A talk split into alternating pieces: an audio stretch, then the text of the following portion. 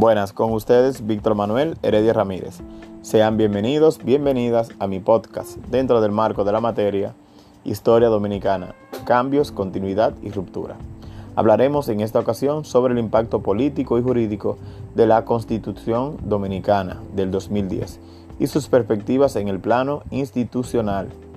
Además, sobre la situación actual del país, destacando los aspectos sociales, políticos y económicos. La nueva Constitución de la República Dominicana del 2010 introduce un cambio revolucionario en el orden constitucional del país. El artículo 184 establece un tribunal constitucional para garantizar la supremacía de la Constitución, la defensa del orden constitucional y la protección de los derechos fundamentales. Sergei concluye en su análisis que esta nueva Constitución de la República Dominicana representa un paso adelante muy importante para el desarrollo democrático del país.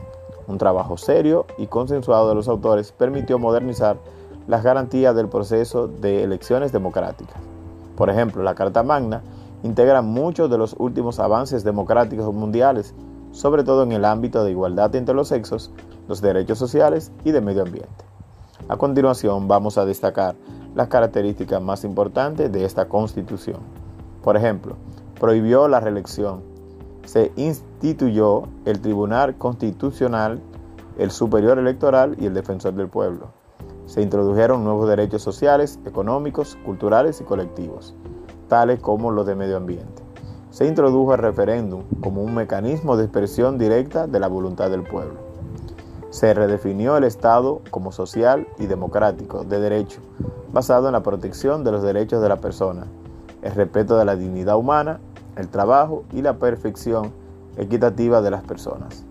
Se retomaron principios contenidos de la Constitución de 1963. Además, que se instituyó y se otorgó un rango constitucional a mecanismos de garantía de derechos fundamentales, como el amparo y el habeas data. Es muy importante recordar que esta constitución se hizo prácticamente sobre las apetencias de poder de Leonel Fernández, sobre todo como una forma de blindar la corrupción cometida por sus gobiernos, ya que al elegir los titulares de las altas cortes se aseguraba la impunidad ante tan desagradable escenario de desfalco al erario dominicano. Ahora vamos a hablar un poquito sobre la situación actual de la República Dominicana.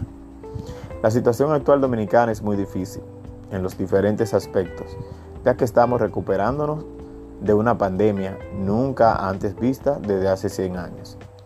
Desde el gobierno es bueno destacar que se están estableciendo políticas públicas para paliar las consecuencias de dicha coyuntura sanitaria, ya que esta afectó prácticamente todos los sectores de la vida nacional. La pandemia del COVID-19 empujó a la República Dominicana a su primera recesión en casi 17 años. Para el último cuatrimestre del 2020, por ejemplo, se perdieron desde marzo alrededor de 192 mil puestos de trabajo, con repercusiones muy negativas, sobre todo a los hogares pobres, mujeres y los trabajadores informales. La participación laboral también se vio afectada, pero se ha ido recuperando de un, de un 56 hasta un 61% pero permanece por debajo aún.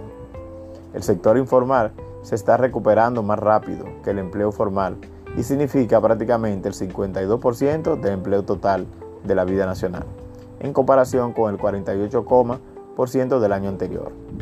Las reformas estructurales necesarias para impulsar la formalización incluyen también liberar el terreno de juego competitivo para nuevos operadores, pequeñas empresas y proveedores locales así como una actualización en la normativa empresarial. Es bueno recordar que aún no hemos terminado el proceso de vacunación, pero la población hace caso omiso al distanciamiento y a pegarse, en muchas ocasiones, a los protocolos sanitarios establecidos para evitar el contagio. En relación a lo económico, vamos a hablar sobre la canasta familiar. Los productos de consumo masivo cada vez están más al alza. Así también lo podemos notar en los precios, precios por ejemplo, de los materiales que están destinados a la construcción. En lo político prácticamente no hay oposición. Esa es la realidad, por varios factores que ya conocemos. Por ejemplo, la división del PLD y el surgimiento de la Fuerza del Pueblo que debilitó al primero. Y sobre todo el descrédito eh, del PLD ante una sociedad, perdiendo prácticamente las elecciones de manera muy convincente. Por último, en materia de justicia, el país está de fiesta, ya que está viviendo uno de sus mejores momentos, destacándose la elección de una procuradora de justicia independiente y los constantes sometimientos a exfuncionarios que desfalcaron el Estado dominicano. Muchas gracias.